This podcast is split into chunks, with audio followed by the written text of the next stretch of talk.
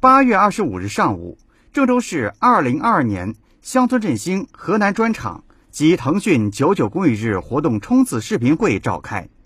动员全市慈善系统和社会各界以临战姿态踊跃投入到九九公益日活动之中，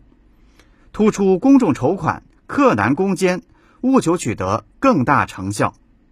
会上，巩义市、二七区、金水区、中牟县慈善总会分别介绍了参与九九公益日活动筹备情况和做法。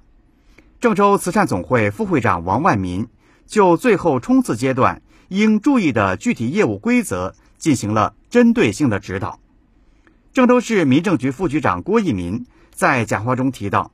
要坚持服务大局，坚持依法行善。确保活动在法治轨道上运行，坚持服务中心，坚持新发展理念，促进慈善事业高质量发展，形成慈善事业强大合力。郑州慈善总会会长姚代宪在讲话中对近期全市开展的九九公益日活动筹备工作进行了点评，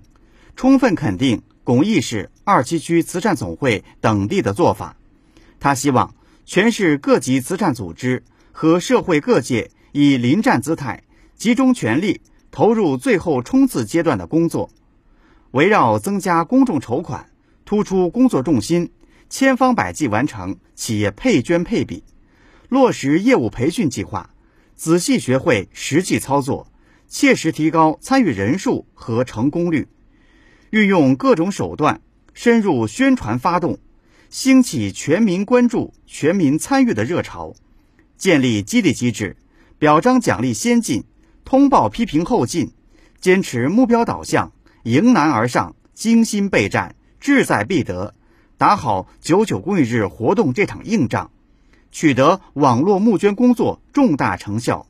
为助力乡村振兴做出慈善组织的重要贡献。据悉，目前郑州市各开发区。区县市慈善总会完成六个母项目、十二个子计划上线工作，发起爱心企事业单位参与一起捐四十七家，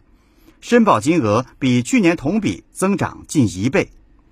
郑州慈善总会常务副会长李建民主持会议，